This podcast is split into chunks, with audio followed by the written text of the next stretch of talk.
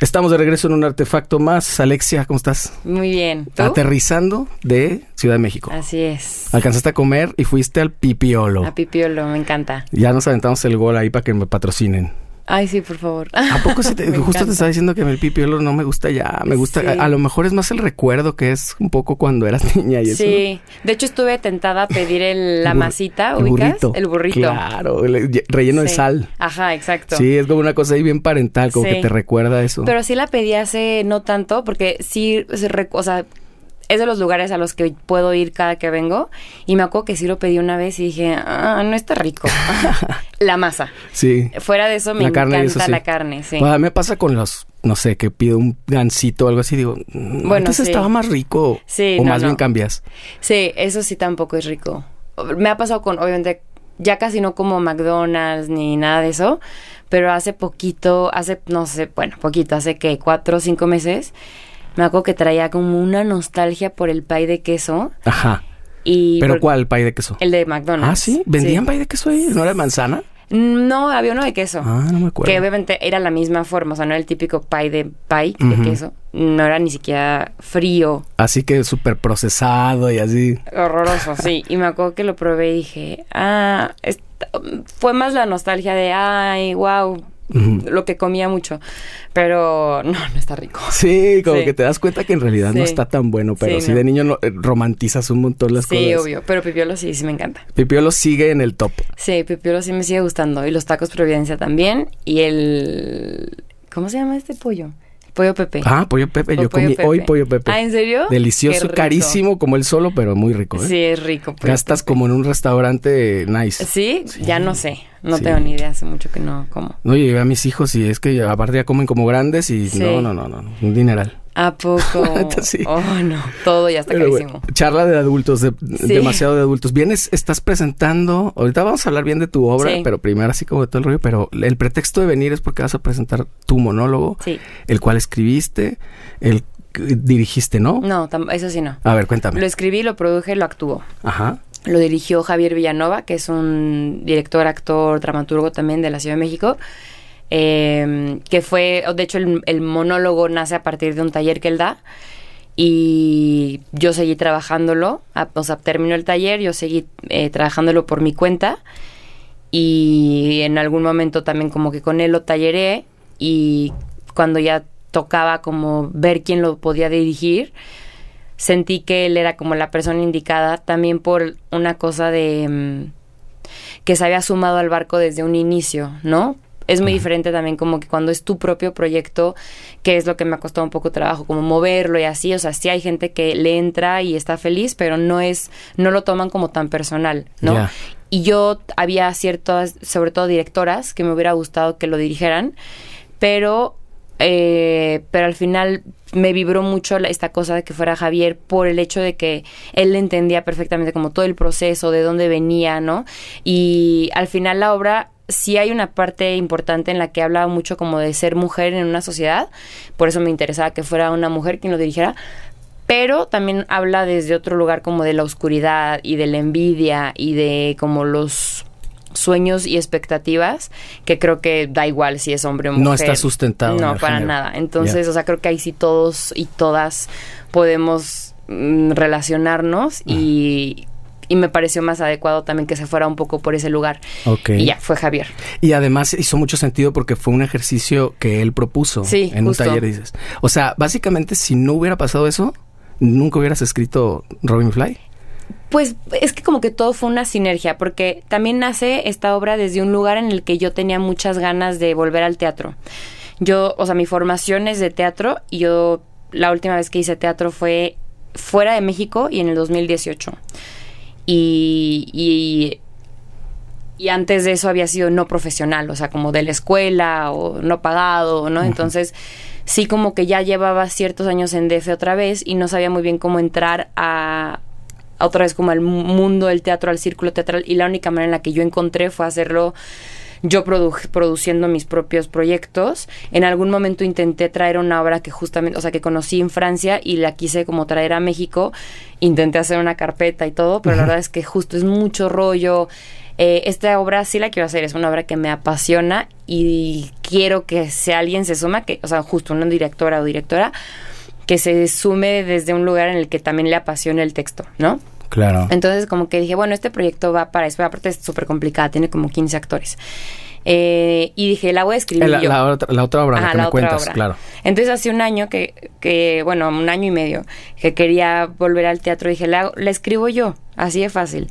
Eh, iba a ser algo como de dos personajes.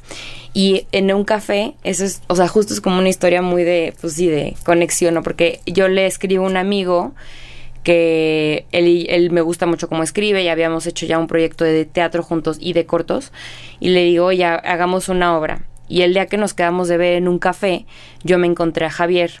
Y yo a Javier, él, él es amigo de Tatis, mi hermana, y yo le había escrito hace mucho tiempo para decirle como, oye, ¿cuándo, es, ¿cuándo haces un taller? Tengo muchas ganas, ¿no? Y así. Pero nunca como que se había armado. Y en ese momento le dije, ¿cuándo haces un taller? Y me dijo, ah, pronto. Y no sé si fue que yo le dije o que tal vez mucha gente le había dicho en ese momento, pero sí se armó un taller como uh -huh. al mes. Ah, órale. Y entonces ya entré. A lo mejor le diste el empujón y dijo, ah, bueno, Sí, ya. puede ser, sí, Ajá. o sea, y todo como que coincidió. Le eh, faltaba un participante exacto, más. Exacto, sí, y entonces justo nos quedamos, o sea, nos coincidió que todos nos topábamos en el mismo café y lo hizo, entonces sí, eh, igual y no hubiera existido Robin Fly como tal, pero hubiera existido una obra. Algo, porque creo. ya lo estabas escribiendo, Sí, ya lo sí. habías decidido.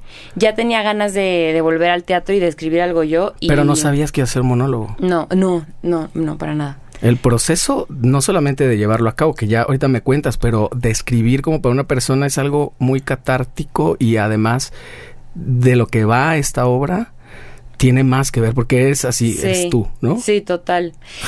Mira, y aparte, o sea, justo cuando vi que era de unipersonal el taller, sí como que dije, ay, no me late tanto, pero tenía tantas ganas de tomar con él que dije, Mm. bueno, está bien, voy a entrar.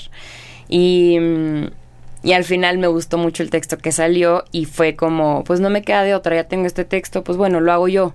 ¿no? Y era como más fácil a que yo me organizara con un actor y, y pero como que nunca dimensioné el, el, lo fuerte que es presentarte tú sola al escenario y con un texto tuyo.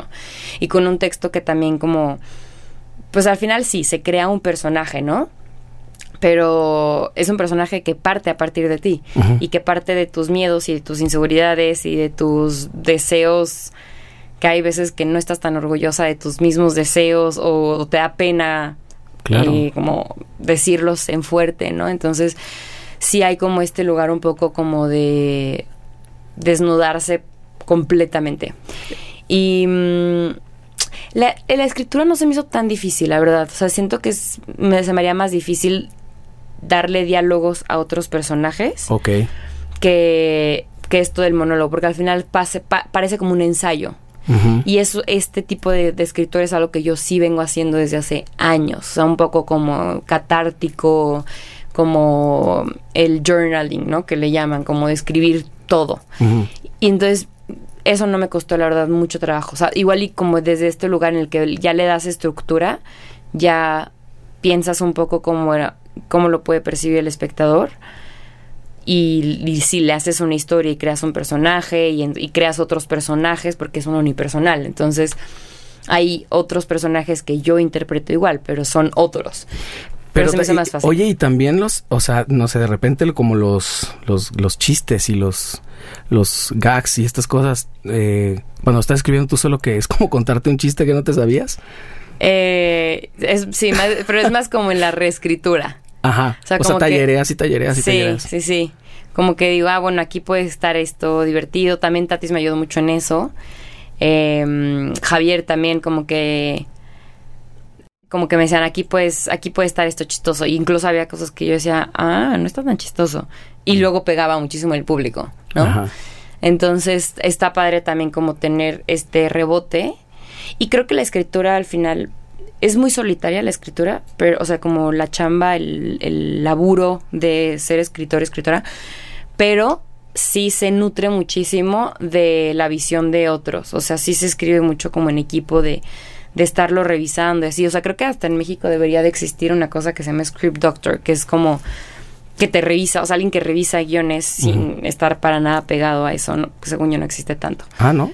Según yo no. Según yo sí se tallarean y así, pero no existe como tal la profesión. O sea, porque está la figura tal vez del editor en la en la literatura, en los libros, me refiero. Sí. Sí, pero el editor no es tan tanto así lo que tú dices, ¿no? Sí, casi no. Script doctor. Ajá. Sí, sí, sí. Que le duele, ¿no? Así. Tal sí, literal.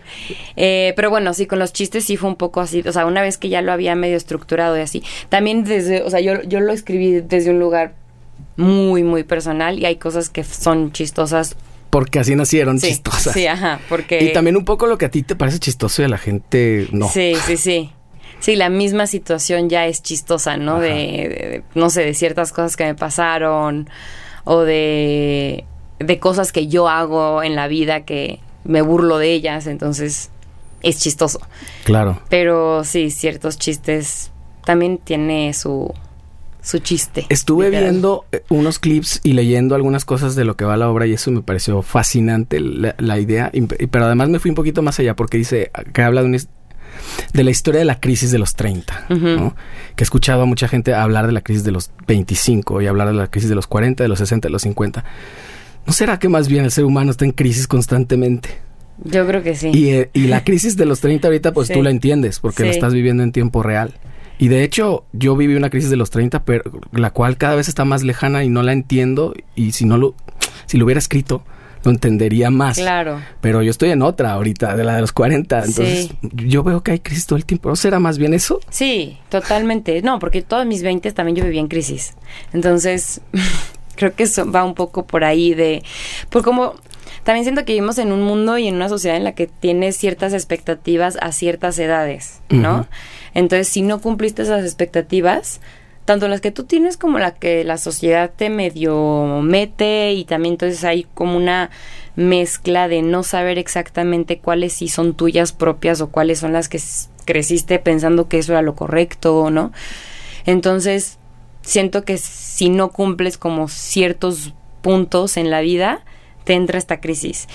Y justo como estas, estos cuestionamientos de quiero lo que quiero porque lo quiero, o porque creo que lo quiero, y, y de dónde viene esto que quiero, o sea, como, y también, no sé, como, pues tú lo has visto, o sea, como en una carrera artística, pero también siento que se puede ver como en cualquier ámbito en el que, pues no sé, chambeas, chambeas y tienes, no sé, cierta ambición, quieres llegar a cierto lugar y si no se cumple de esta manera, pues entonces como que te cuestionas, ¿no? Como claro. estoy haciendo algo bien, algo mal, ¿no? Entonces como que creo que la crisis nace también un poco de de la incertidumbre. Y no nos ayuda una época además de redes sociales y de estos avatares que inventamos que son muy buenos mercalógicamente, pero socialmente nos tienen en una situación muy difícil porque te estás eh, espejeando con otra gente. Sí. Uy, fulano ya lo, ha logrado esto, claro. o aparentemente ha logrado esto. Mira qué feliz se ven sí.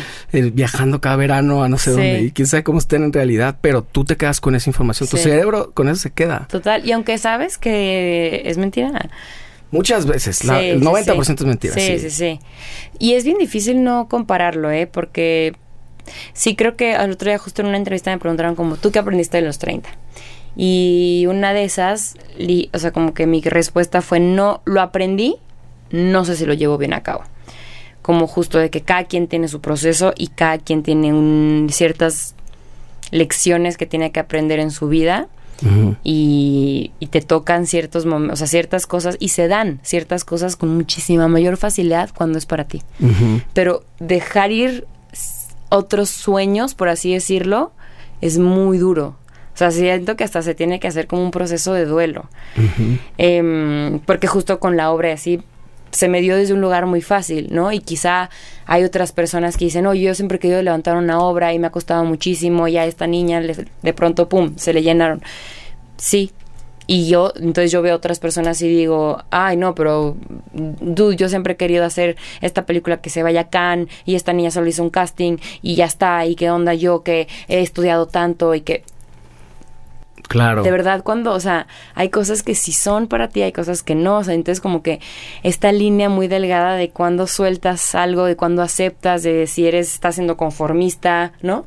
Es muy duro. Exactamente. No, no sé si es duro, es como complejo. Sí Pero sí, es difícil darte cuenta y es me hace pensar que probablemente seamos eh, eh, cómplices o, secuaces de las crisis de otras personas. Si alguien más nos está viendo y, y, eso justo que acabas de decir, oye, pues es que lo tuvo muy fácil.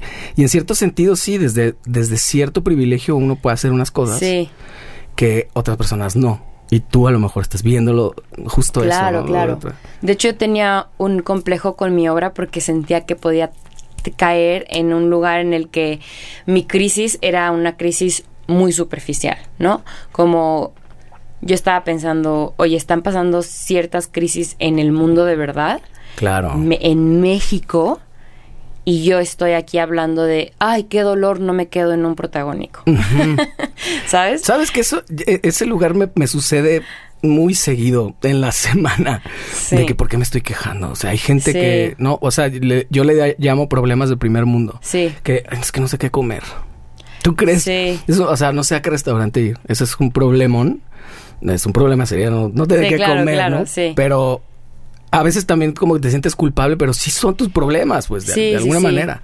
Sí, hay mucha culpa que, que, digo, al final la culpa es, se, tiene, también hablo de la culpa en, en monólogo, porque no sirve de nada. O sea, creo no, que... No, no sirve de nada, pero somos aficionados, somos culpígenas profesionales. Total, no, aparte pues nos, nos instruyeron en, claro, sentir culpa y culpa y culpa. Desde la confección de nuestra historia misma, ¿no? Que somos conquistados y... Pues, bueno, naces y ya estás en pecado. Entonces, naces y ya la cagaste. Entonces... Oye, güey, acabo de llegar. Sí, ajá. Y ya te tienen que hacer una purificación. Sí, exacto. Entonces, eh, sí creo que, nada, o sea, uno crece creyendo que está haciendo las cosas mal. Y bueno, es todo un tema también lo del privilegio, ¿no? Y, y es muy importante también como que ver desde dónde lo usas. Y, y sí, yo sabía que esta obra también, o sea, me ha costado y le he trabajado y pues justo lo que veníamos platicando, o sea, esta cosa como de vender boletos, de que la gente no va al teatro es pesado, ¿no? Pero y de pronto digo bueno pero para y para qué hago teatro o sea si la gente no va no para mí sí está increíble hacerlo pero me estoy desgastando tengo gastritis este fatiga crónica o sea como que para qué sí. Eh, y sí es hay una parte muy eh, redituable ¿sí? como para o sea personal. Sí. Pero también obviamente quiero una profesional y de pronto me, me nublo y digo es que no la estoy viendo. No veo que alguien me haya llamado después de mi obra pero es como, no sé, o sea, es como volver al lugar de, regrésate a, pues no sé, al, al, origen de, de, por qué haces las cosas. Exactamente. Finalmente eso es lo que pasa. Y sí compartimos mucho eso, aunque yo estoy en el área de la música, pero sí es eso. Es, y lo he platicado varias veces acá. ¿Cuál es el objetivo? El, el ejercicio mismo de hacer una canción o un disco o algo, aunque no le repercuta a nadie, con eso ya para mí es un éxito. Me lo pregunto y digo, sí. A mis 44 años digo, sí, esto me puede, es para mí, ¿no? Sí. Digo, sé lo complicado que es porque también uno, o sea, no puedes estar pagando y pagando para actuar. Sí, claro. Sí, justo. Ah, ya me acordé lo que, eh, como que me, me, desvié, pero justo te decía como, a pesar de que así, o sea, es duro, entiendo también desde dónde, o sea, que el privilegio que yo tuve de poder hacer esta obra. Claro. ¿No? ¿Por qué? Porque la pude pagar porque porque hago un, trabajo mucho en, publicidad. ¿Por qué? Porque tengo cierto físico, ¿sabes? O sea, es como... Estuviste por toda la ciudad ahora en una campaña de megacable, me parece. que ya no volvieron a contratar. sí, no. Váyanse a la chica. No, es broma. No, Pero sí, sí te, veíamos muchísimo en todos lados. estuvo Espectaculares y un montón de lados. Supongo que todos tus amigos de acá te estaban y te decían. y yo, perfecto, que no me olviden. Exacto, sí. Y en una en plazas comerciales te veían Sí, estuvo muy fuerte esa campaña. Y he hecho otras también que me, han, me ha ido muy bien. Muy bien en el sentido de que me siguen hablando. Entonces, eso a mí me parece increíble porque ya ni hago el casting, ¿no? Entonces, ahí es donde yo veo, oye, qué privilegiada. Que claro, o sea, el hecho de que ya de pronto me hablen, quizá viene de que llevo desde el 2014 haciendo castings de comerciales. Ya 10 años. Ajá. Entonces, obvio, ya me conocen las castineras, me hablan directo. A veces, de pronto sí sigo teniendo que hacer los castings desde el filtro número cero. Em, pero sí hay veces que mm, es más fácil también y es obvio porque ya, ya es- agarras a los que conoces, ¿no? Entonces sí he, he tenido como, eh, sobre todo el año pasado me fue muy bien en publicidad, entonces desde ese lugar pude yo financiar mi obra. Entonces sí, hay, hay un privilegio también, ¿sabes? O sea, Eh, ¿Cómo es, ¿Cómo es tu relación con eso? Porque es una chamba súper bien pagada, con poco trabajo. sí. Realmente físico, o sea, ¿no te cuesta mucho trabajo? Yo eh, a veces me hablan Sí. a mí para hacer voces de comerciales. Ah, eso está padrísimo. no, me encanta, me Sí. encanta. Y cuando me pagaron así la primera vez fue de, ¿en serio? ¿Por una frase esto? O sea, Sí. me hizo muchísimo. Sí. De que a mí me puede costar, o sea, puedo trabajar todo un día entero en- haciendo un evento o algo así para ganar eso. Claro, sí. Y yo lo hice aquí en mi casa, aquí con este micro y todo. Es como, wow. Pero Sí. claro, artísticamente, pues no te da absolutamente nada. Sí. ¿Cómo es tu relación con eso? Si lo, lo entiendes así de, bueno, esto es chamba. A mí me encanta. Si sí te gusta hacerlo Sí. auténticamente. Sí, lo que El me... comercial, así de ama Sí. de casa y Sí. todo. Pues estabas en uno, creo que de Osterícero, ¿no? ¿De qué era? Que salías así De Oster, ¿no? De Oster. Como Sí. justo la... Así el cliché del ama de casa, ¿no?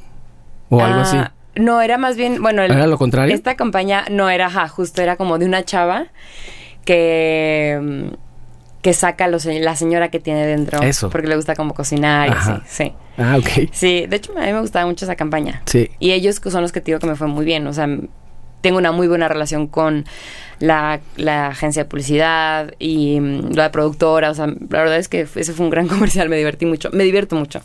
Al final estás, o sea, frente a la cámara, eh, convives con gente chida en la mayoría de los casos, ¿no? Sí, de pronto en publicidad la gente no es tan paciente y no es tan buena onda como una peli, por ejemplo, pero yo no he tenido ma- mala suerte, ¿eh? la verdad.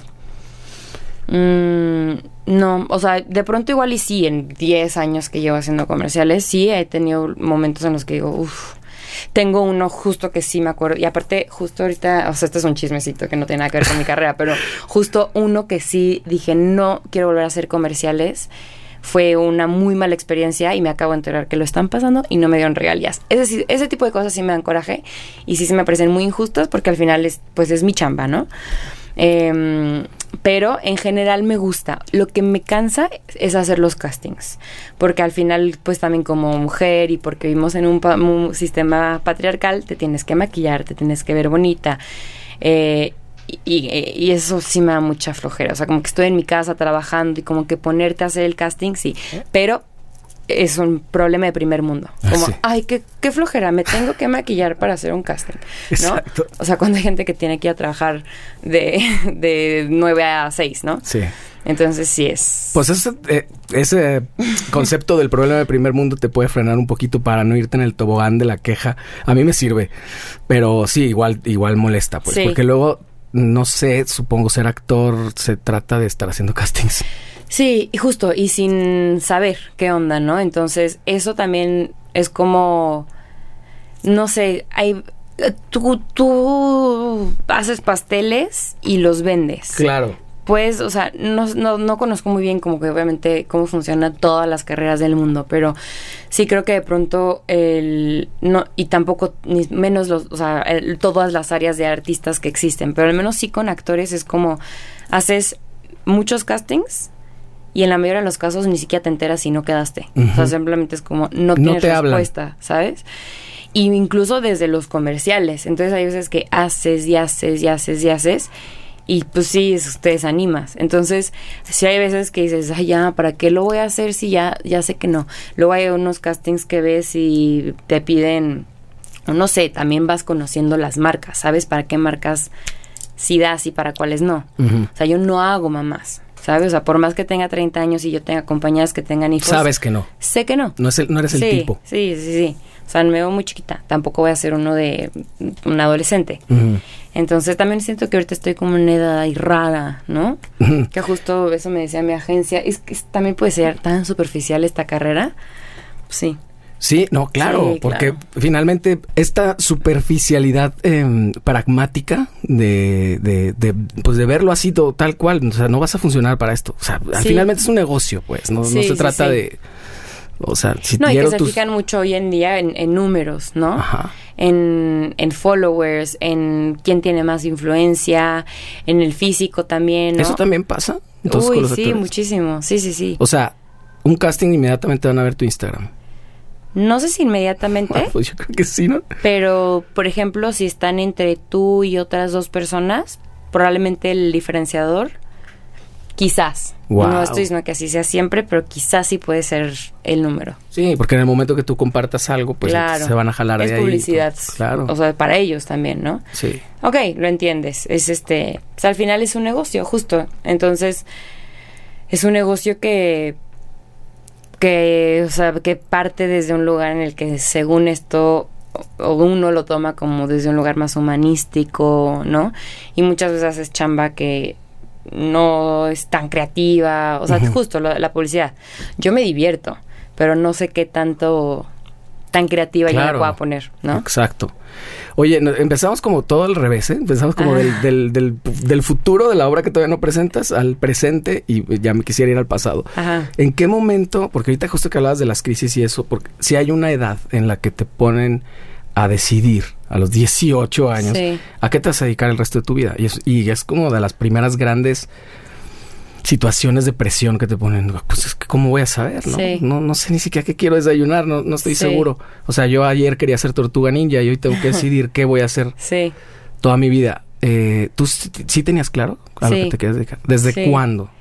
Desde muy chiquita.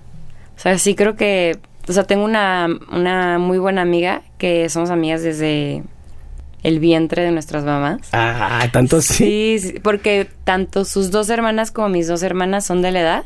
Entonces, cuando Tatis y su hermana iban juntas, pues mi mamá y su mamá se conocían, entonces crecimos juntas y luego ya fuimos a la escuela juntas y así. Órale. Y hasta la fecha, las únicas que siguen siendo muy amigas somos ella y yo. Pero entonces ella me acuerdo que me decía mucho como, wow, qué padre, o sea, tú siempre has querido esto, tú siempre has querido esto, y es la, la memoria que más tengo, o sea, como que ella diciéndome, tú siempre has tenido, lo has tenido muy claro. Y yo también tengo memorias muy presentes de, siempre saber que quería ser actriz, o sea, yo veía a Carita de Ángel y quería ser Carita de Ángel. Cuando supe que era el SEA de niños, quería meterme al SEA. Cuando hubo Código Fama, yo quería meterme a Código Fama, solo nunca me atreví. Seguro mi mamá me hubiera apoyado. Mi papá no sé, pero... Pero ni siquiera lo dijiste. No. Solo lo pensabas. Sí, yo creo que con Código Fama mi mamá... Como que tengo una memoria de que sí me dijo que sí vayamos. Pero ¿O no?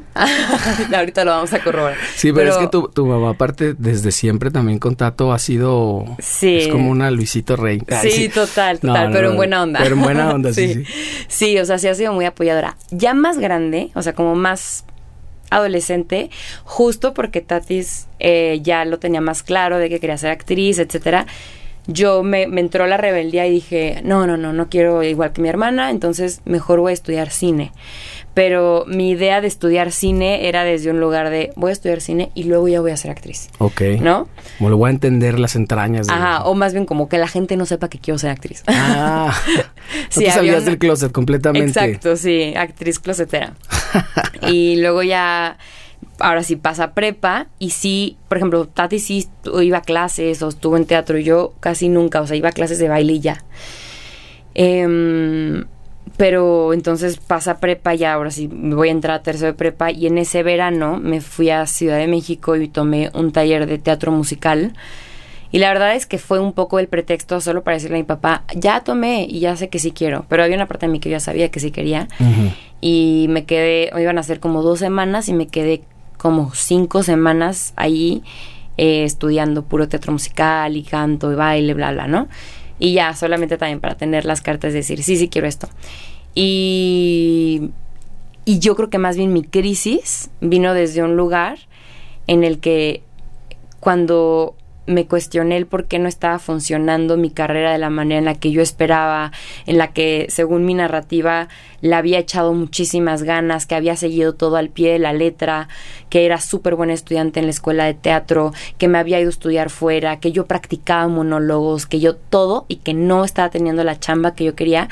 Entonces ahí fue como la primera vez que dije, igual y, igual y no soy buena, igual y no es para mí, o sea, como y es, esa crisis sí fue muy dura, que de ahí también nace un poco el monólogo, o sea, porque la, la primera vez que me cuestioné esto fue cuando me fui a estudiar fuera, por lo mismo, o sea, como que estaba teniendo este rompimiento de burbuja, que la tuve un poco cuando me salí de Guadalajara, pero no tanto. O sea, cuando me fui a vivir fuera de México, ahí sí fue de, oye, me vine hasta acá a estudiar teatro y, y la gente acá se prepara cañón, mucho más que en México. O sea, estudian desde los die- 10 Te, años. fui- te fuiste a estudiar a Francia. Sí, Pero a ver, es que estábamos en lo del taller, estábamos en lo del taller de México, la- la- el primer taller que tomaste. Y ya Ah. fue como en tu casa dijeron, ok, sí. sí, ajá. ¿Cuánto tiempo pasó para que te fueras a Francia?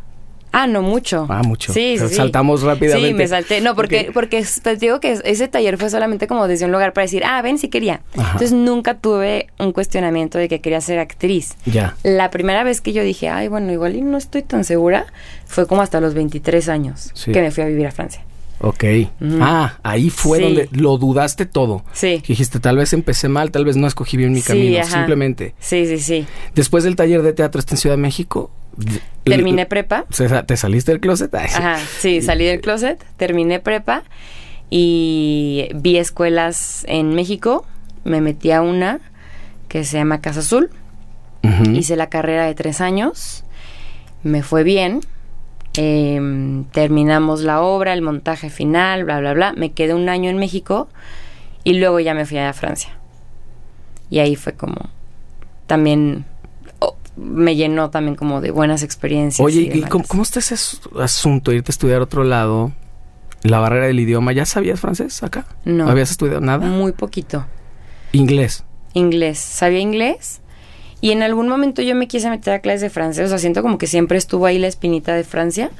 Y me metí como. mm, como en el 2014. Me pagué ahí de un, un curso. Pero es. Ya yo, o sea, yo me lo estaba financiando y era estudiante, no trabajaba, entonces era carísimo y ya lo dejé, o sea, literal, solamente tomé como lo más básico del mundo. Ujú. Y, mm, y ya que me iba a ir, dije, ok, creo que no sé nada de francés. y entonces me volví a meter a estudiar. Y ahí estudié como, ponle, unos tres meses más antes de irme. Y llegando también me metí a un tallercito y le eché muchas ganas. O sea, de verdad, tenía una amiga colombiana y, y ella era de que hay que vernos diario, diario, diario. Y A yo, platicar. Ajá, y yo, no. y yo, no, no puedo hoy. Y me iba de que con amigos franceses, ¿no? Ajá, mejor. Sí, sí, sí, súper sangrona. Y luego ya se hizo muy buena amiga mía. Pues, pero al principio yo le evitaba, o sea, evitaba juntarme como con gente latina por lo mismo. O sea, yo quise llegar con roomies franceses. eh, Para que toda la situación te retara sí, lo suficiente sí. a- y hablas sí o sí. Sí, sí o sí. Que es la también- única, ¿no? Es Sí, la única manera. Y la verdad es que yo por años fui súper aplicada. Entonces, eh, hacía planas, libertad, o sea, literal, de que de los verbos que más me costaban, porque aparte el francés y sus verbos son muy No complicados. son re, es Sí. re difícil. Sí, sí, sí. Entonces hacía planas. Aparte se escriben y se le, o sea, se escuchan diferente, pero sí me ayudaba mucho el verlo para entenderlo como en mi cabeza. Y leía también. O sea, me acuerdo que leí El extranjero en francés. Yo ya lo había leído en español, entonces eso me ayudó muchísimo. O sea, cuando alguien me pregunta eso, siempre menciono el extranjero, porque la verdad es que el extranjero sí es existencialista y ¿verdad? pero es bastante fácil de leer, Sí. siento. Y luego viene también el, el, eh, el encontrarte con el, ok, ya está, ya sé hablar francés, pero ahora cómo se habla realmente en la calle o en la, o en la- Ah, sí, con la gente, ¿no? Sí, muchísimo slang. Pues Ah, ahí lo claro. fui aprendiendo. O sea, me acuerdo que lo anotaba. O sea, amigos me decían de que frases, por ejemplo, me acuerdo muchísimo como de una de que, como que tengo hueva. Ajá. Y era como, j'ai la flemme. Y así lo anotaba en mi celular y intentaba como aplicarla, ¿no? Que, no, Em, que no cabe en todo, pues. Sí, no, Está como no el típico todo. gringo aquí que dice cabrón, para todo dice cabrón. Y Ese, es- no, no queda que en todo. relájate, sí. Sí. Ese era yo. Ah, ok. No, y Diciendo tengo aparte- hueva para todo. Sí, sí. No, y luego, la verdad, o sea, también me ayudó mucho que tuve un novio francés y este novio al principio hablábamos en inglés, él y yo, y en algún momento yo le dije, güey, tenemos que hablar solo francés y él era muy sangrón al principio, me decía que, ay, bueno, está bien. Y me ponía timer, así de que una hora. Y una hora hablábamos francés y luego ya pasaba la hora y era otra vez inglés. Pero su roomie no era tan bueno con el inglés, o como. Y sus papás tampoco, porque los señores casi no hablan bien inglés allá. Em, entonces, cuando fui a conocer a los papás y así, que ya era solo francés, entonces ya a partir de que con nuestros, o sea, sus alrededores. Yo hablaba francés, ya entre él y yo hablamos francés. Y eso me ayudó muchísimo. Sí, qué bárbaro. O sea, la, la ¿cómo se dice? Como el tip no está solamente en tener pareja de, ese mi idioma, pero sí ayudó, la verdad. Claro. ¿Y cuánto tiempo, en cuánto tiempo ya crees que no dominaste, pero ya pudiste hablar? ¿Un año o menos? Menos. Sí. La verdad, sí fue muy rápido, ¿eh? Mira, yo llegué en agosto y la verdad siento que para finales de octubre ya Ay, no, pues sí, rapidísimo. Sí, la verdad es que sí. Bueno, si quieren aprender francés, ya saben. Sí. Oye, este, ¿cuánto tiempo te quedaste en Francia en, total? Dos años y cuatro meses. Un buen rato, es una buena temporada. ¿Qué hiciste por allá? ¿Qué tuviste Estudié dos años en una escuela de teatro físico, se llama Jacques Lecoq. Y la verdad es que estuvo muy padre, fue una experiencia bonita. Y es una, una escuela internacional. Pero de hecho el primer año me metí a un curso que era solamente dos días a la semana, porque yo quería, yo quería muchísima libertad, o sea, como que no me quería meter a una escuela tanto. O sea, yo quería más bien como mi año sabático que nunca había tenido, ¿no? Como estar medio turisteando y sí tomar clases, pero... Sí, y porque aparte necesitaba una visa y, y entonces pues era la única manera también. De estudiante. Sí. Em, y me gustó tanto la escuela que entonces me quedé el segundo año y ahí sí me metí al curso profesional que era de todos los días. Y cuando acabé ese curso, podías hacer el segundo y, yo la verdad no estaba tan segura de quererlo hacer. Em, y ya justo pues no lo hice. Y me quería quedar un año más. O sea, justo también fue un momento en el que yo me cuestioné como qué quería yo de mi vida. Yo en ese momento igual ahorita con lo que yo he aprendido en mi vida diría me quedo más tiempo en Francia. Ya. Pero en ese momento yo tenía mucha eh, ilusión de hacer cine y de, de hacer cine en México. Y, y de tener roles importantes, ¿no? Y sobre todo hacer cine. Si hubiera hecho cine en Francia, increíble, pero yo no iba a tener roles interesantes en Francia. Entonces, eh, como que estaba en esa disyuntiva de, güey, sigo creciendo, o sea, tenía 24, 25 años, ¿no? Pero para mí ya era como, no, voy a regresar a México y, ya habías empezar de cero. Además ya habías pasado esta crisis de la que me hablaste recién, ¿no? Sí, de los 20, sí, justo. Que ya, te estás cuestionando todo. Sí, sí, sí, que cuando me cuestioné que quiero estar, ahí, o sea, quiero ser actriz o no. ¿Sí llegó a pasar por tu mente decir, listo, me voy a dedicar a otra cosa? Sí, sí, sí. ¿Y cómo, qué te podrías dedicar? No, esta, crisis pasó a los, a los 27. Ajá. Que fue que la obra se trata mucho de eso. No, la de los 23 fue así de que me lo cuestioné. Y dije, bueno, pues lo voy a dejar descansar. Y la verdad duró poquito. O sea, creo que una vez estaba leyendo una obra de, de Edward Albio Samaco, perfecto. Y estaba como leyendo un monólogo de uno de los personajes y mi alma así vibraba, ¿no? Entonces como que dije, no, obviamente es aquí, o sea, me encanta, me encanta los textos y actuar y, y, este reconocimiento que puedes tener como en, la, escritura de alguien más, ¿no? En los diálogos de alguien más. Entonces la verdad es que esa crisis no fue tanto una crisis, solamente fue como la primera vez que me lo cuestioné. Y esta, o sea, la otra crisis fue a los 27, que fue cuando fue, fue plena pandemia yo ya sentía que llevaba muchísimos años, según yo, intentando, intentando, echándole ganas, bla, bla, y hasta ahí fue cuando dije, bueno, igual y no es para mí, ¿no? Y ahí sí lo viví como si fuera un divorcio, o sea, de, de decir, bueno, pues ni modo, no es aquí, renuncio, regresé a Guadalajara, eh, y ahí sí fue desde un lugar de, bueno, pues a ver qué hago, me metí a trabajar en una galería de arte, y... Mm, empecé a estudiar historia del arte, este, de pronto sí pensé que quizá mi vida se iba a ir por ese lado, ¿no? Y me, pero me dolía mucho, ¿eh? O sea, como que si era... ¿Seguías en duelo? Sí, estaba en duelo, totalmente. O sea, como si cuando te divorcias. O sea, y, y, te lo digo porque pues yo viví un divorcio muy cercano, yo no, pero, pero pues sí, divorcio cercano en el que quién eres, o sea, no te reconoces sin esta persona, ¿no? Entonces, y no sabes quién eres sin esa persona y ahora qué va a hacer de tu vida. Entonces, si yo me cuestionaba como, ok, pero ¿qué, ¿quién soy yo si no soy actriz? Eh, estoy diciendo mi monólogo literal de que, ah. de qué voy a vivir, ¿no? Es que este sabes que, eh, perdón que te interrumpa, pero eh, esto que estás diciendo, yo lo escuché de la misma voz de muchos amigos con los que yo hablé en 2020. Ajá. ¿Cómo estás? ¿Cómo estoy? No sé ni quién soy, no así. Sí, sí. Muchos sí. amigos músicos que es que yo no sé quién soy si no me estoy subiendo a un escenario. Sí. Si ya nunca más va a haber, me estoy cuestionando seguir en este mundo incluso. Sí, sí. O sea, grueso. Sí. Y lo he platicado, justo vino eh, Jorge Chávez, un baterista que decía, yo mismo pasé, me pasó por la mente ya no, ya no seguir viviendo. Y muchos artistas muy cercanos empezó a pasar eso. Por Sí. la crisis, la crisis del 20 Sí. o la pandemia nos enfrentó a este rollo. Sí, Que- no, estuvo de, qué- duro. de quién soy. Sí, totalmente. Y también yo siento que tenía como mucha, como mucha vergüenza de, de, me sentía como muy fracasada, ¿no? Como de regresar y decir, híjole, pues no, no, no la hice, no la hice de actriz, de artistilla. Entonces regresar y, y pues sí, o sea, como volver a empezar a mis casi 30 años. Entonces siento que justo mi crisis de los 30 yo la viví a partir de los 27, o sea, antes de cumplir los 30, o sea, como de los 27 a los 30. Pues estás presentando esta obra y todavía no tienes 30 para hacer... Este, sí, no, ya los cumplí. ¿Ya los cumpliste? Sí, ya, ya. Ok, bueno. Porque Sí, sí, sí. digo, no, todavía estás cer- cerca de... Pero estás muy reciente, está muy sí, reciente. sí, sí, apenas hace seis meses. Sí. Sí, Entonces, pero cuando le empecé tenía 29.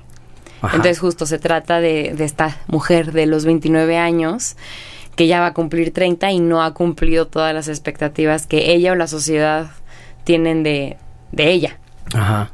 Que son las autoinfligidas y las que justo que decías, que a veces no estás tan seguro, pero de alguna manera hay una programación ahí, la que dices, ya está eh, haciendo tic-tac el reloj Sí. y todavía no hay un anillo, todavía Sí, no hay... un- o sea, ¿qué onda, no? Sí, sí, sí. Y, y a veces, digo, a mí me toca conocer gente que aparentemente no, como que esos clichés no, no les van, pero es, es grueso cómo están Está, sí, sí. dentro sí. de ti y no te das cuenta, ¿no? Sí, totalmente.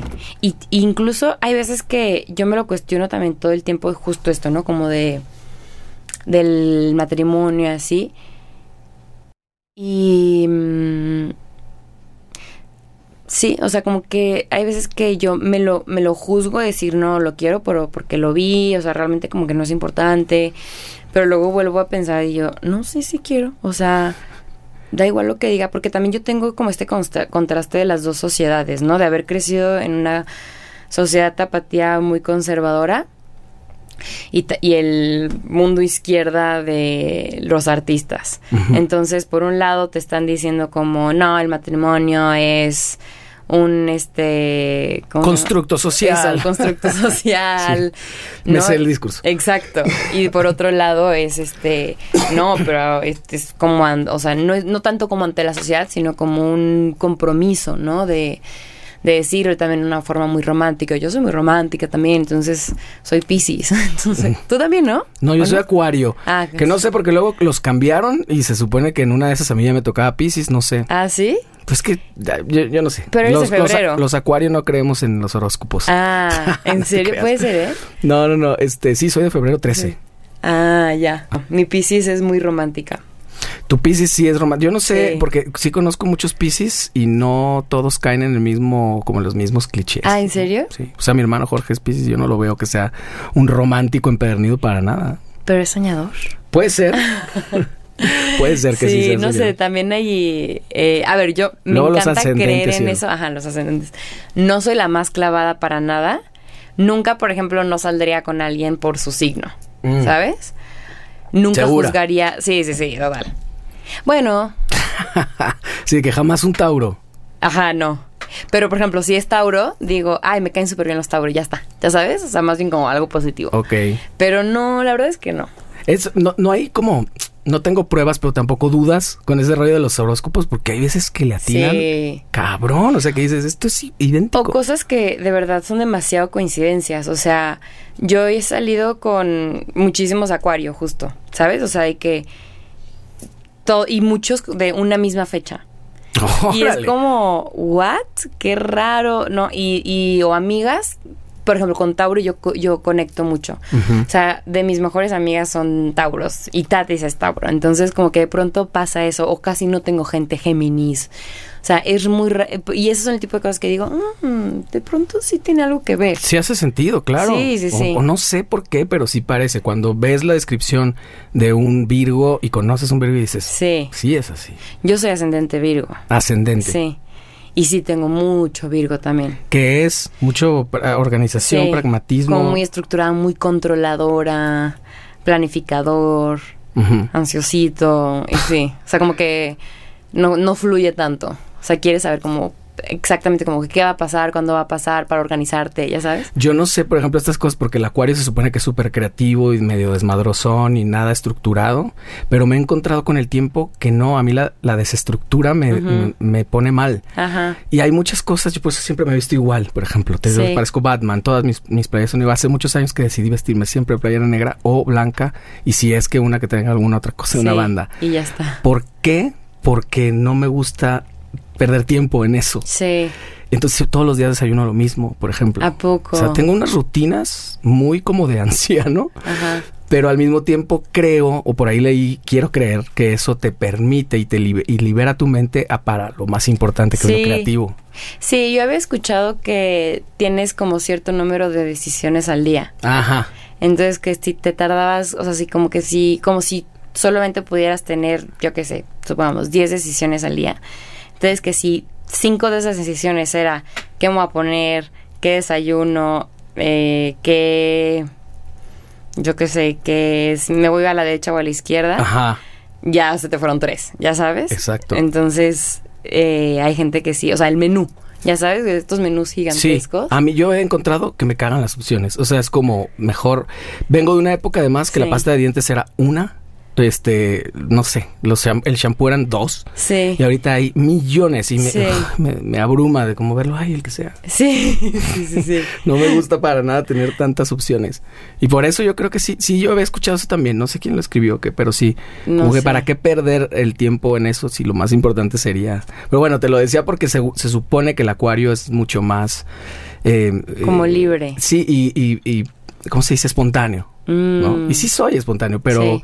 hay ciertas cosas que me gusta que no Sí, cambien. Sí, sí, sí. Eso es raro. Depende de mi ascendente. Yo no sé. Y no sabes cuál es. No, no sé cómo, Mm. cómo se saca. Con la hora de que naciste y el lugar. Pero no es como que te lo sepas y te digo ahorita, ¿no? Ah, no. bueno, después lo investigamos. No, no bien. soy tan clavada. Ah, no te clavada, Sí, sí. no, no. No, y yo creo que ni alguien muy clavado lo podría sacar. Así ¿eh? de, de- de mente nada más. Sí, no. Está calcular. Sí. Bueno, ya pasamos la sección de los horóscopos. Sí. Este, después hiciste un montón de cosas. O sea, has hecho pelis, has hecho series. Yo de repente que te encuentro ahí, ¿eh? O Ah, sea, ¿en no te creas que, que ando buscando y de repente. O sea, sé que acabas, lo más reciente saliste, o lo que apareció más recientemente, fue en Chavo Rucos, ¿no? Sí. Esta serie de en Prime. Ajá. Que no sé por qué Tato y tú están tanto en Prime. Y cuéntame que hay una. Sí. O ha coincidido. Ha coincidido. Ok. Pero sí, las cosas que he hecho son han sido más de Prime y VIX. Ujú. Que VIX Sí. es completamente Televisa, ¿no? Creo que sí. Creo que lo, lo compró. La verdad es que no tengo ni idea. Pero creo que sí. Pero ese tipo de producciones no es como que vayas a Televisa San Ángel a No, hacer cosas. no, no, O sea, Son no. producciones independientes que, Que las, es Televisa. Ajá. que las compran ahí o las pasan ahí. Sí, X. sí, sí. Que ahí hice una que se llama La Rebelión. Ajá. Esa la hice hace... ¿Qué fue? Enero del 2022. O sea, como un año y medio. Ujú. Y... em, ah, bueno, te iba a decir como, sí, nunca salió en algo de Netflix, pero ahora voy a salir en algo... Se va a estrenar una serie que se llama Ojitos de Huevo y ahí va a estar. Y es la primera vez que va, va a salir algo que es que, o sea, de Netflix. ¿Es una serie? Y está bien padre. La verdad es que el proyecto está muy, muy, muy bonito. ¿De dónde es el proyecto? Es, o sea, como que quién la ¿Es produjo? mexicano? Sí, sí, sí, sí. Ok. Sí. Y fuera de eso, sí, casi todo lo que he hecho está en Prime. Pues estuve revisando algunas cosas, pero sí necesito que me ayudes Ajá. para ver, eh, o sea, para como mm, hacer un recuento de las cosas que están y gente que no te conoce que pueda ir, salir, buscar, eh, sobre todo el, el tema de las plataformas, que es como que ahí está más fácil. Sí, sí. A ver, cuéntame de Pues, algunas cosas. mira, de, de cosas que a mí me gustan mucho, hay una serie que se llama Soulmates, que Ah, sí, claro. está muy padre. la verdad, que es una cosa medio tipo Black Mirror. Son este... Pues te tocó con, con gente muy importante. La verdad es que he tenido proyectos muy interesantes, o sea, muy padres. Eh, que sí, o sea, proyectos que a, mí son el tipo de cosas que me interesan para mi carrera, que igual y no se han visto mucho, pero la verdad es que a, mí es el tipo, de, o sea, es a donde me gustaría llevar mi carrera. Claro. Y esta serie eh, son capítulos, es una serie mm, de antología y se trata como de estar como, sí es medio Black Mirror porque es como un futuro hipotético no muy lejano en el que te hay una aplicación en el que te da con certeza quién es tu alma gemela. ¿no? Entonces son seis diferentes historias de lo que podría pasar. Y la historia en la que yo salgo es una que son dos chavos que viajan a México y se encuentran aquí. Y son soulmates. ¿eh? No, no, no son soulmates, creo. Pero, se conocen y se conocen. Y uno va a buscar a sus soulmates. Ok. Que es el, o sea, el que le salió, pues. Y yo estoy en ese capítulo. Y la verdad estuvo muy padre. Y sale este Bill Skarsgård, algo ese. Claro. Eh, y estuvo increíble. Y fue en Madrid, o sea, la verdad que ha sido un proyecto muy lindo. Para mí ese es de los más padres porque aparte la serie está muy padre y tiene actores increíbles. O sea, incluso, bueno, en este está Bill. Y luego en otro está Sarah Snook, que es la de Succession. En otro estaba un güey que sale en, en Breaking Bad. En otro estaba esta niña... Ay, se me olvidó su nombre, pero... Esta española que sale en Victoria. Algo Lara, creo que se, se llama. Bueno, la de la película no soy, de No soy tu persona para, eh, para hacer Pero bueno, una actriz española muy buena. Está, otro está Charlie, algo, el de Stranger Things. O sea, como que la verdad es que estaba muy bien. de renombre. Sí. Y el que la creó, o sea, esta historia a mí me gusta mucho porque eh, cuando yo hice el casting, venía como quiénes eran los creadores y así, como que me hago que los busqué en Instagram y uno de ellos se veía, o sea, creo que hasta yo tenía más followers que él, o sea, era como, tenía dos mil. Y me acuerdo que vi como que lo que había hecho y vi que él había escrito muchas cosas, o sea que él, esta historia él había hecho antes como un corto, ¿no? Entonces, y ahora como que logró vender la serie y él me pareció como muy interesante. Dije, ah, es un güey creativo que está como autogestionando sus propios proyectos, un poco como lo que yo hago, ¿no? Y me gustó mucho pues, lo que hizo, ya quedé en la serie, no me topé con él ni nada, eh, pero ahí quedó. Esta serie salió que en el 2020 y no, y creo que ese mismo año sale Ted Lasso. Y de pronto, pum, yo voy viendo Ted Lasso y veo el nombre de él y dije, no manches, es. Y dije, no, no puede ser. Y sí, chequé y era él y obviamente ya tenía que dos millones de seguidores. Claro, de un momento a otro. Sí, y esa pues historia me encanta, o sea, porque pues justo como es alguien que estuvo ahí como chambeando, chambeando, chambeando y de pronto pues sí, algo le pegó y, es uno de los creadores de Ted. Creo que no, creo que solamente fue el escritor, él no lo creó. Pero igual también ya me contaron como bien la historia de Ted Lasso y fue como un proyecto que llevaba 10 años intentando venderse y salió en el momento en el que tuvo que salir para que le para que le fuera increíble, ¿sabes? Que fue en la pandemia. Pero tener esa paciencia en esta en esta profesión que tiene que ver con el arte es dificilísimo porque no lo sabes, igual pasa, igual no. Sí, que es esta cosa pues de la incertidumbre, de hasta qué punto dejas de, insistir en algo, o sea, lo que veníamos hablando. O sea, de los castings. ¿Lo sigo haciendo o no? Sí, exacto. Ya van 15 que no quedo y de repente el 16 puede ser algo... O ya me voy solo a teatro o qué sé yo, ¿no? Fíjate, platicaba con Tato también el rollo del, de, pues hay muchas cosas, sin duda, que, de las cuales luego no te sientes tan orgullosa, supongo, ¿no? De haber participado. Entre que son chambas, entre que también es parte de las tablas y de, pues, labrarte un camino. Y, eso, no es la duda eterna, supongo, de seguiré por este camino, que porque no hay un camino establecido. Si tú lees la biografía de alguna actriz o algún actor, pues se fue por un lado y no es como que tengas que seguir esos pasos. Sí, sí, sí. Otra gente que le pegó la segunda película que hizo. Exacto. Sí, y eso es lo difícil, lo que te decía ahorita, o sea, como hay gente que hace un casting, se queda en la película, la película gana en Cannes. ¡Pum!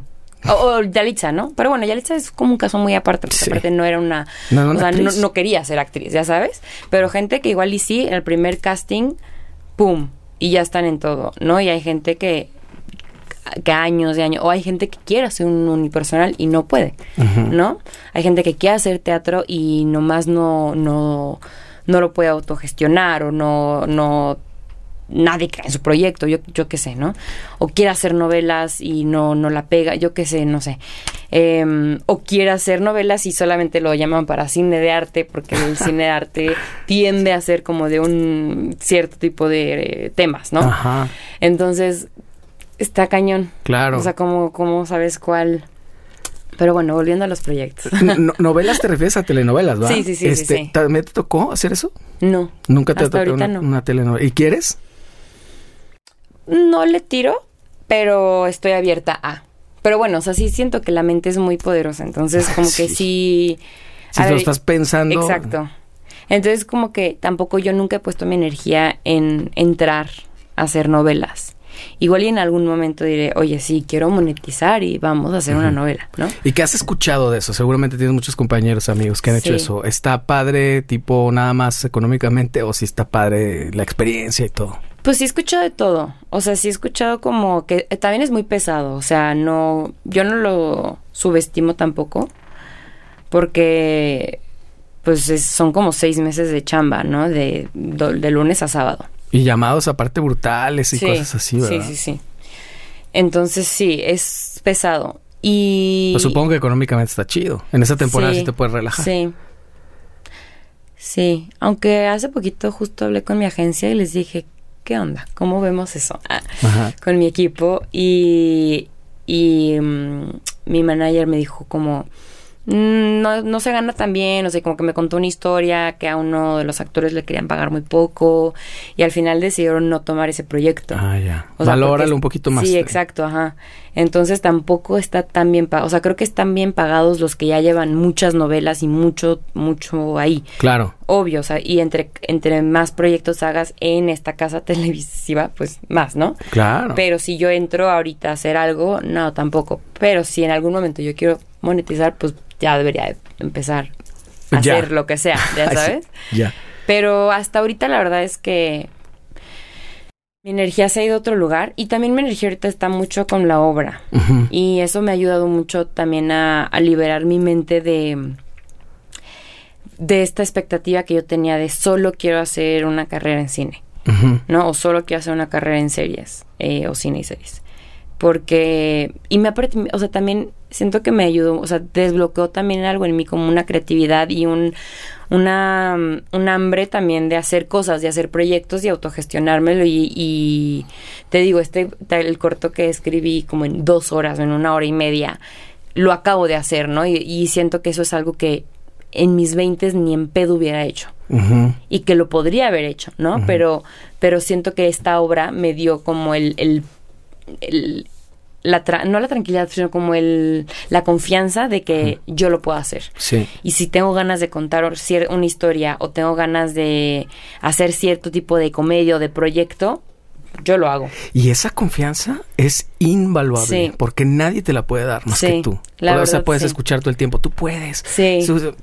No, no hay manera, porque así como uno también es de brutal, que supongo que te ha pasado en estas crisis de las que hablas, eh, es muy, o sea, so- tendemos a hablarnos muy mal a nosotros Sí. mismos, como no le hablas a nadie, Sí. como, como es una voz silente y nada más está aquí en tu cerebro y la cual espero que bárbaro, es que cómo puede ser, pum, te vas con Sí, todo, sí. como un papá muy cabrón. Muy, muy cabrón. Sí.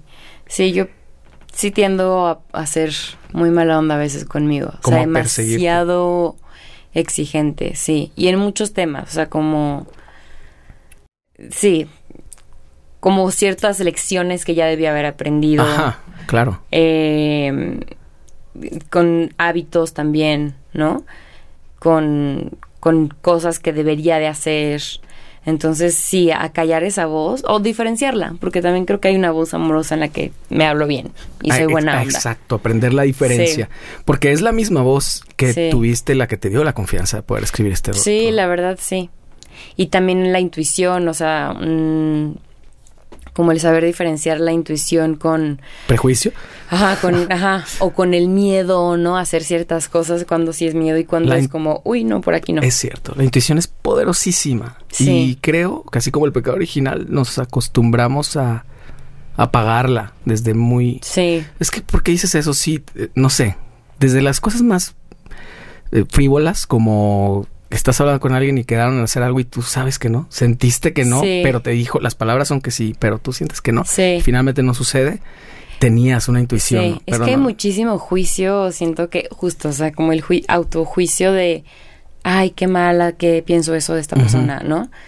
Eh, o sea, me hago la primera, la, una vez que me asaltaron en México, me acuerdo que yo volteé a ver y sentí algo y vi a una persona y dije, qué juiciosa Alexia, eh, es Nada solamente un colono.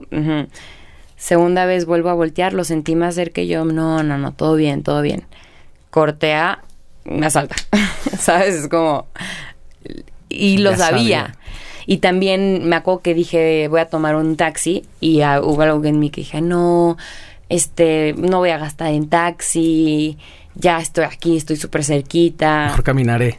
camino y tras, y termina gastando en el taxi, ¿sabes? O sea, sí, Sí. Sí, está grueso. La, la, la intuición sí deberíamos de, de conectarla, pero es que lo que dices, Sí. como volver a aprender a hacerle caso y saber si no la estás confundiendo con otra cosa. Sí, pues justo es, yo creo que es de las lecciones que mis 30 me están, de- o sea, me han dejado y me están dejando. Porque también viene desde este lugar de cuestionarte el qué quieres y por qué lo quieres. Porque como que es, esta voz interior también es como lo primero que viene. Sí. Y es soltar y confiar en que tal vez es por ahí. Y quizá la vas a cagar, o sea, y quizá no estás tan seguro de que esa fue la primera respuesta que vino a ti. Pero sí siento que está, o sea, que las respuestas siempre están, o sea, hay cosas que se sienten bien y hay cosas que no se sienten tan bien. Yo me ju- enjuicio también muchísimo, por ejemplo, cuando no quiero, no sé, hasta ser amiga de alguien, ¿no? Como, ay, Alexa, de, ver- de verdad es como, quizá es, yo me, o sea, por ejemplo, es, es como un ejemplo muy claro porque hay una parte de mí que ya no quiero ver a ciertas personas, pero pienso, ah, seguro no las quiero ver porque lo que te choca, te checa. Entonces, a ver qué tienes que trabajar ahí, ¿no? Y entonces, ¿cuál de las dos es la correcta? Sí. Es súper difícil. Exactamente. Pero bueno, es parte de la vida también, como ir aprendiendo eso. Sí, y bueno, y que a tus 30 lo estés encontrando, yo creo que también lo estoy encontrando, pero yo me tardé casi 15 años Ajá. más. Es- también estoy tratando de- de encontrar, de entender mejor mi propia intuición. Cuando haces una obra como esta, como Robin Fly, es un ejercicio catártico muy interesante, te ves reflejado cuando lo lees, es un espejo que dices, wow, eso estaba. O sea, hay cosas muy claras que ya sabías, pero después vas encontrando cosas un poquito más ulteriores, más, más eh, no, no tan evidentes, Sí, puede ser. Sí. Y seguramente te está pasando. Dime, dime si es así, porque a mí me gusta espejearlo mucho en las diferentes artes. A mí me pasa en las canciones. Que escribo algo, la escucho dos años después y me dice otra cosa, algo que yo mismo escribí. ¿No te sucede al estarla presentando? Sí. Que encuentras cosas diferentes. Sí, totalmente. Que en general pasa en el teatro. O sea, como no te aburres porque si realmente lo vives y dices las palabras con honestidad, pues cada vez te van a caer como diferentes veintes o encuentras cosas diferentes, ¿no? Y a mí me ha pasado con mi, que es mi propio texto, justo, Sí. ¿no? Y de pronto caen ciertos como realizaciones también, o digo, ah, órale, esto tiene este matiz también, ¿no? Y esto también está padre, como de que esté vivo. Está vivo. Eso es lo más sorprendente. Sí. ¿Crees que sea una increíble casualidad? ¿O si es tu subconsciente hablándole a- a- al tú del futuro? Ay, no sé. Mm, yo quiero pensar, me gusta más la idea de pensar que es un, alguien hablándome a mí de futuro. Y hay una parte justo en la que tengo una conversación con mi yo de... Pues no tiene edad, pero ponle tú que tenga siete años. Tu, tu yo omnipresente, más bien... Como mi ni- la niña Alexia de siete años. Ok. Entonces sí hay una parte mía que quiere creer que mágicamente va a sonar muy martigadera esto, pero pero sí como que si que si yo le digo esto hay hay co- cosas y energía en el universo en el que tal vez yo a mis 30 años entiendo ciertas cosas porque yo a mis 30 se lo estoy diciendo a lo a la de 7, ¿me explico? Claro. Y aunque no sucediera nada, o sea, simplemente como el decirlo es lindo. Oye, todo, todo en todas partes al mismo tiempo. Ajá, ajá. Sí, sí, Algo sí. así. Todo, todo está sucediendo. Sí. No, no existe entonces el futuro, ni el presente, sí, ni sí, nada. sí. Y yo me, me acuerdo que yo una vez sí estaba como muy entrada en estos trips. Cuando me fui a Madrid, justamente me acuerdo que me hacía cartas. Eh, y, y hace. O sea, ¿te escribías cartas a ti mismo? ¿A ti misma? Sí, sí, sí. ¿Para el futuro? No me acuerdo si- cre- creo, que llegué a hacer. Es que llegué a hacer el cuaderno este del Camino del Artista. Ajá. Y sí te decía, como escríbete una carta de tu, de tu yo de cinco años ahorita. Y luego viceversa. Y luego de tu yo de ahorita grande y viceversa. Y era un ejercicio muy interesante porque sí entrabas como en un trip de que hasta escribías palabras que no usarías. O sea, que yo cuando escribí la de los cinco años, usé palabras que yo a mis 27, 26 que tenía cuando hice ese ejercicio no lo hacía, pero en mi 8 sí, ya sabes. Y me hago, entonces cuando me fui a Madrid a grabar esta serie que te digo, eh, me hice una carta, ¿no? En algún momento como, gracias por esto, eh, est- estás increíble que hayas como que logrado este, y es, una, o sea, es algo internacional. También yo acabo de regresar. Fue antes de la pandemia, entonces fue antes de toda esta crisis de mm, horrorosa. Era otro mundo. Sí, sí, sí. Eso es antes y después. Sí, entonces fue antes de la pandemia, yo acabé de regresar de Francia, había hecho una película y me estaba quedando en un proyecto internacional, entonces todo pintaba maravilloso para mí. Y, y fue así de que una carta de, güey, en cinco años vas a estar cabrón, bla, bla. Y me acuerdo que la encontré en mi época de crisis, en Guadalajara, reanunciada a ser actriz y yo así, oh my god. O sea, como que dije, "Eh, no, ¿qué pensaría esta versión de mí? O sea, si supiera que no, o sea, que en dos años, al contrario, no, no solamente an- avancé, sino que retrocedí dentro de mi narrativa, porque Claro. creo que también los procesos, si bien el proceso no, no es lineal y vas y vienes, bla, bla, siento que el proceso de aprendizaje, pues sí, siempre vas creciendo, aunque parezca que vas de retraso. ¿no? Entonces, justo pues en Guadalajara yo pensé que había retrasado y había como vuelto a empezar de cero y, y, y no me sentía para nada bien, ni artísticamente, ni, perso- ni personal, ni profesional, nada. men. Eh, pero algo tenía que entender, algo tenía que, que suceder y así estaba. Pues es que finalmente como que encuentras esta como no respuesta de que lo que tengo que hacer es fluir, o sea, Sí. finalmente no lo voy a entender Sí. en este momento y digo, el camino del artista es complejo porque sí tendemos a sobredimensionar las cosas, lo cual es muy útil para el arte, pero muy complicado y muy estorboso para la vida Sí, humana. Sí, Este, sí, no estar viviendo como en esta, o sea, todo sobredimensionarlo, un fracaso es el el fracaso sí, totalmente. y que después lo ves a la distancia y dices, bueno, no, no era para tanto. Sí, exacto, exacto. No, yo, o sea, justo como que en ese momento estuve con alguien que era súper estoico y eso me ayudó también mucho. Mm. como aprender del estoicismo y, y era como... Pero y yo le decía como, pero a ver, o sea, imagínate que te pasa tal y tal y así le ponía que todos sus posibles, o sea, un, un escenario, escenario increíble. no, no, increíble. Ah, es chingón. Ajá, sí. de que te están proponiendo tal proyecto y, y es, o sea, le ponía mil cosas increíbles, ¿no? Ajá. y estás a punto de quedártelo. Y a la final no te lo dan. Y me decía, pues ni modo. Y yo, no, no, no, ¿cómo crees? ¿Ya sabes? Y sí siento que eso también me ayudó como a decir, bueno, sí. O sea, hay, hay proyectos en los que yo creo que es para mí. Y yo conozco perfecto eh, a este director y tantas actrices no lo conocen. Y yo he soñado tanto con esto y es mío, es mío. Lo ves seguro ya. Ajá. Y de pronto, no, no, no es para ti. Exacto. ¿Sabes? Entonces, como, bueno, puf, pues ni modo, no fue este casting, pero entonces, ¿qué hago? Bueno, hago mi obra, ¿sabes? ¿Qué es lo que te digo que ahorita me ha ayudado mucho como con mi obra? El hecho de que mi proyecto sea mi obra me ha ayudado a que si hago un casting es, ah, ok, bueno, hago el casting, va, pero pues mi proyecto es este. ¿no? Que eso, de pronto, justo yo en, para est- este último semestre que queda el año, en junio me como que me hice esta pregunta de qué quiero que pase y dije, bueno, solo estas tres cosas. La obra en Guadalajara, la obra en otro país y el guion. Y ya está. ¿No? Entonces como que enfocar mi mente en eso, de pronto, ¡pum! Solté algo y me quedé en una serie. ¿Sabes? Entonces es como, claro, así sucede.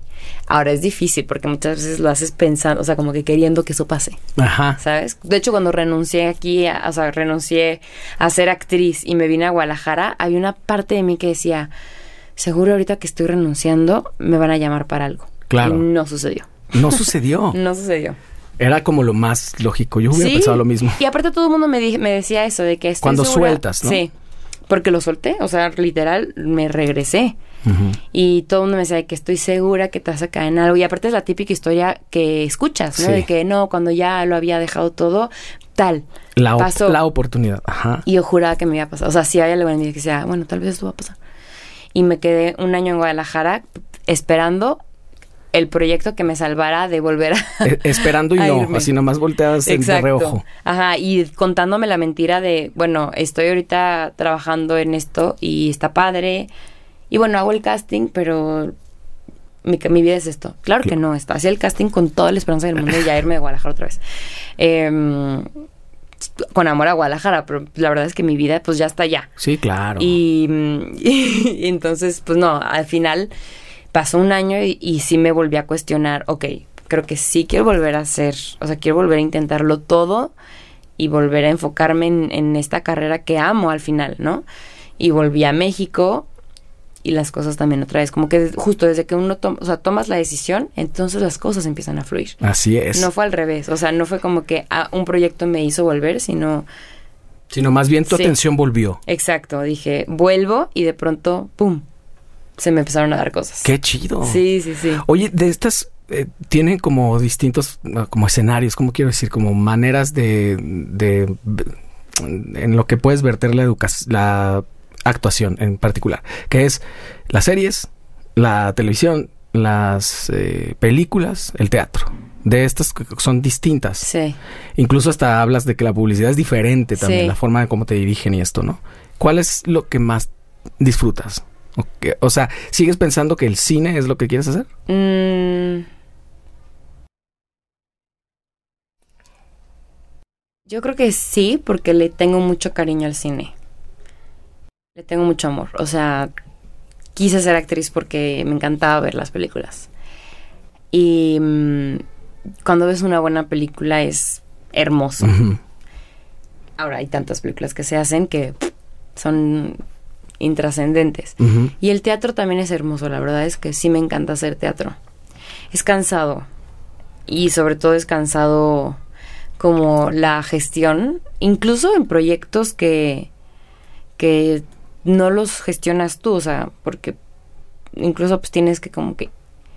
Sí, es, es, es, es diferente, pero es cansado, creo, como el hacer teatro, porque también vuelves como a un mood, pero también el cine tiene como su chiste, o sea, no, la verdad es que cine, me gusta todo, la verdad. Todo- pues es que cada cosa como que Sí. tiene, de- o- o como te digo, todo lo espejeo y yo me pongo a pensar a veces que me dice, ¿qué te gusta más? ¿Grabar discos, presentarte en vivo? Sí. Y yo digo, no, es que cada cosa tiene una magia Sí, distinta. exacto, sí, Digamos que es lo mismo, pero no, porque el, el formato sí, tiene que, mucho que ver, modifica un poco también incluso tu performance.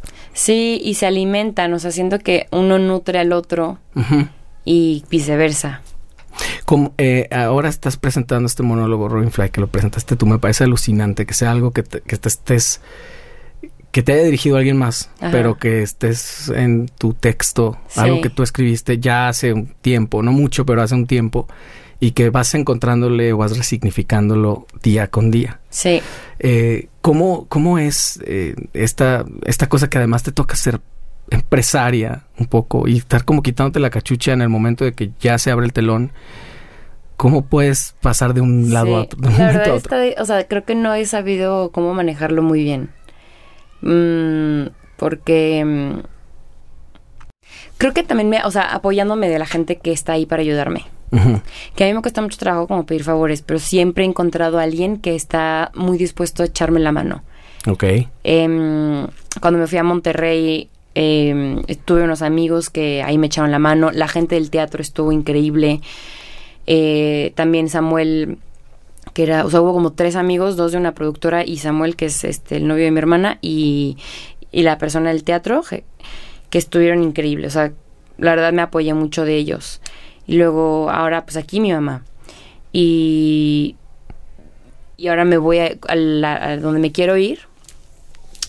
ah, tengo un amigo que está como muy al, al tiro. O sea, me, me, dijo como lo que necesites, Alexia. También eso justo. Son, siento que cuando hay cosas que son para ti, son para ti. Sí. Porque me acuerdo que yo fui... Eh, no quiero decir el país, pues, pero fui a este país y eh, fui como para ver teatros y fui a la embajada del país, estuvo increíble y todo, o sea, la embajada de la Secretaría de Cultura, pues, no con el embajador, la embajada. Uh -huh. Pero estaba como platicando con, con, estos amigos y les dije, bueno, solamente como que quiero volver a tomar como, pues les voy a pedir a los de la embajada que me pongan en contacto con los de Ministro de Cultura y ya. Y este amigo me dice, pues yo trabajo ahí. Y yo, ¿qué? ¿Sabes? Y él me ha estado conectando muchísimo y me ha echado mucho la mano. Oye, es que dices esto del momento Marta sí. y Gareda, pero ah. es que sucede que, que, o sea, que alguien me explique entonces, ¿por qué sí pasan estas cosas? Sí. No puede ser una increíble casualidad. Sí, Hay quien sea, dice, sí, claro, es casualidad, punto. Sí, no, yo siento que hay cosas que si, si son, son. Claro. ¿no? O sea, que es este porque y cuando lo empecé a forzar, o sea, me regresé y ya le escribí como a las personas del teatro y le volví a escribir a los a la Secretaría de Cultura. Y ninguno de los dos me contestaba y me empecé a frustrar muchísimo, mi parte Virgo así que no, pero entonces yo y era julio. Yo me voy a ir hasta noviembre. Y yo que ya ya tenerlo todo súper controlado hasta que me volví a hacer el, el coco wash y dije, a ver, Alexia. Uh -huh. En un principio, este viaje se dio de manera súper fluida. Uh -huh. Esta obra se ha dado de manera fluida. Te fue increíble en este viaje. O sea, como si es, es. Uh -huh. Y si no, vas en mayo. O sea, como que de verdad no hay prisa. Y a los dos, tres días me, me vuelve a contestarle del teatro y me dice, ay, perdón, se me fue la onda contestarte. Vengamos una cita. ¿Ya sabes? Y se empezó a acomodar. Ajá. Y ya tuvimos la cita. Al día siguiente que fijamos una fecha de, de, la obra, fue cuando me avisaron que me quedé en la serie. ¿Sabes? Entonces, como. Y en lugar de decir de que, ay, no, qué coraje, dije, no pasa nada, lo cambio. ¿Sabes? O sea, no pasa nada, me voy en noviembre. Iba a ser en octubre. ¿Sabes? Y la verdad es que ahorita todavía, o sea, no ha. No ha. O sea, llevo un mes sin estar como pendiente de qué voy a hacer en este país, ni cómo las voy a vender, porque ahorita mi enfoque está aquí en Guadalajara. Claro. Pero, pues, siempre, o sea, como que justo esta parte de, de, de la empresaria, pues nada, es libre, o sea, sabiendo como delegar y sabiendo pedir favores y, y de ahí recibir, o sea, como que creo mucho también como en las conexiones, o sea, creo que justo no es tanto pedir favor, sino como una cosa de, oye, ahorita tú me ayudas, pero cualquier cosa yo te puedo ayudar, o sea, ¿sabes? O sea, pues el, el, networking. Exacto, sí, sí, sí, sí. Justo. Eh, los conectes ahora se gentrificaron y se llama networking. Sí, pero, exacto, sí. Pero es eso, todos dependemos sí, de todos, sin sí. duda. Que a mí me sigue gustando más la palabra conectar, ¿no? Claro. O sea, porque networking suena muy a... Business. Ajá. Y entonces, ¿qué, qué, qué, qué, qué tienes tú que me puede ayudar ah, a mí? Exactamente y que me más bien que me beneficie, pero en, cambio el conecte sirve, o sea, siento que es desde un lugar más humano. Más humano, sí, no tan capitalista voraz. Exacto, sí, exacto, exacto, ajá. Oye, 1 y 2 de septiembre, Teatro María Teresa. ¿Estoy sí, en lo correcto? Sí. sí. Sí. El viernes es a las... Ocho y media. Y el sábado, sábado seis a las seis y media. Ajá. Boletos en... Esto va a salir antes de esto. Sí, entonces boletos para... en taquilla. Ajá. O... Eh, en la página internet. Voy a dejarlo aquí en la descripción, sí. esos links y todo. Sí, vale que, que, tienen preventa hasta el mero día del evento. Entonces, Ajá. si sale el miércoles, todavía los pueden comprar miércoles y jueves. Ajá, que, todo, que tiene como un precio especial, me sí. parece, ¿no? Ajá. Vale mucho la pena. Teatro independiente que te lo estás aventando sola. Sí. Con tu, ma con tu mamá. Sí, literal. Hasta allá va a ser las luces. ¿En serio? sí. ¿Y la escenografía te la trajiste tú o qué? Toda, sí. Bueno, aquí, aquí tengo algunas cosas. El y el teatro, justo el teatro me va a ayudar como con el rack, o sea, bueno, con algunas cosas de escenografía, pero la mayoría sí me la traigo. Sí. Que también eso tengo que ver cómo le hago. Si quiero viajar con la obra, tengo que aprender a, a desprenderme de la escenografía poco a poco. Y a solucionar sí. un poco. Pero me gusta mucho, la verdad. Pero tiene mucho que ver con la obra. Sí, y me gusta mucho cómo la, la montó Javier. Entonces, como que hasta ahorita no he querido quitarle nada de lo que él montó. Más que una cosa que sí es muy estorbosa, pero fuera de eso es idéntica al original. Pues vas a ir encontrando la respuesta poco sí. a poco. Si aprendemos a confiar. Sí, sí claro. claro. Exacto. Sí, probando. O sea, hoy, hoy venía repasando el texto y sí, como que dije, ah, esto podría decirlo diferente, justo porque está vivo, ¿no? Ajá. Pero la única manera de saber si funciona es probando. Es haciéndolo. Y acá tienes solamente dos. Dos. Pero además tiene esta magia que es co- como, como la música en vivo, cualquier performance en vivo, es una cosa que va a pasar una vez. Sí, Y así como puede funcionar, increíble, puede no funcionar. sí, O eh, eh, funcionó otra cosa que no sabía. sí, ¿no? sí, sí, total. ¿Sueles improvisar mucho? Sí, Sí. sí. No tanto, o sea, sí tiene como su cosa, pero sí, hay- más bien como que en momentos improviso. Sí pasa, pues al final rompo mucho cuarta pared. Sí, haces eso. Sí, sí, sí. Entonces sí, se presta la impro. In- in- eh, ¿Invitas a la gente un poco también o Sí. no tanto? Sí. Así que no pueden estar distraídos. No, buenísimo. Pues bueno, dejo todos los datos acá en la descripción y todo. Te agradezco un montón tu tiempo. sé Ay, que no, acabas de llegar, Pipiolo, de Aeropuerto Pipiolo y de Sí. al podcast. Sí, me encantó. Entonces estuvo bueno el tour. Sí, sí, sí. Pues nada, yo voy a ir el sábado, Ay, sí. 1 y 2 de septiembre, en el Teatro María Teresa. Sí, ahí en Eh, el centro. Ahí dejamos la, la todo. Sí. Muchas gracias, Ay, Alexia. a ti, Jero, me encantó. Nos vemos la próxima, venga. Yay. Gracias.